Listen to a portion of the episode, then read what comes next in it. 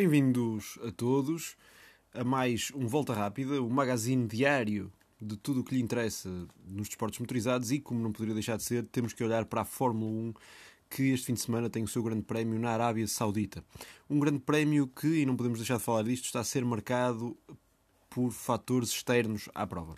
Uh, uma grande, um grande reservatório da Aramco, empresa que, por coincidência, também é patrocinadora oficial do Campeonato do Mundo e também da equipa Aston Martin, foi atacado. Uh, como se sabe, a Arábia Saudita encontra-se uh, em guerra com o Iémen e os rebeldes do Iémen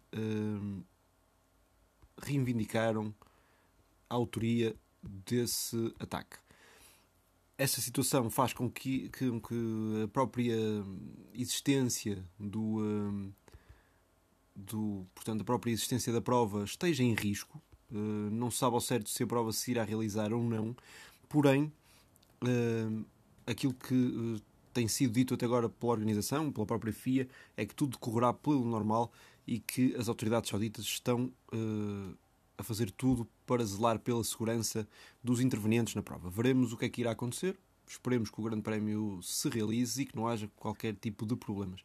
Uh, qualquer tipo de problema nesta situação e que tudo seja uh, controlado. No que diz respeito à prova propriamente dita, uh, aquilo que se pode reparar é que os Ferraris estão efetivamente com um belíssimo andamento. A confiança é grande na marca de Maranello. Isso viu-se no primeiro treino livre, quando, por exemplo, Max Verstappen já tinha concluído 10, 11 voltas os Ferraris ainda nem sequer tinham saído das boxes e não havia qualquer tipo de problema que os mantivesse lá.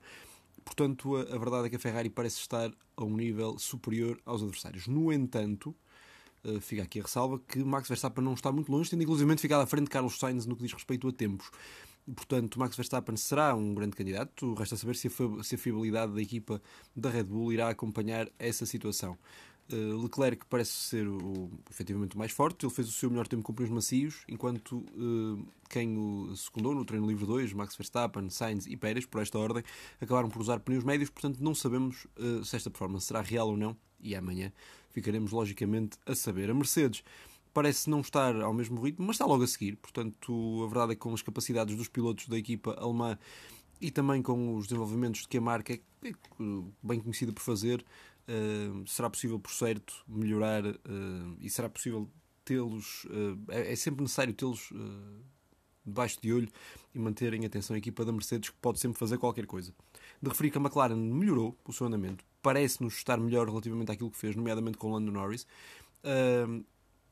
Quer Alfa Romeo, quer Alfa Tauri parecem ter bons carros, assim como o Alpine, parecem ter carros que lutarão pelos pontos, sem dúvida. Uma equipa que parece, que parece estar a, perder bastante comparativamente à prova anterior é a Haas. O Kevin Magnussen teve bastantes problemas, seja hidráulicos, entre outros, dentro do, do, do seu monolugar. Ele queixou-se também de problemas de motor mesmo, que, que, o forçou a parar a sua evolução. Isso pode ter provocado essa situação de ele ter ficado atrasado em termos de tabela de tempos, mas mesmo Mick Schumacher, foi sempre progredindo paulatinamente, não está também a fazer propriamente um tempo de encher o olho.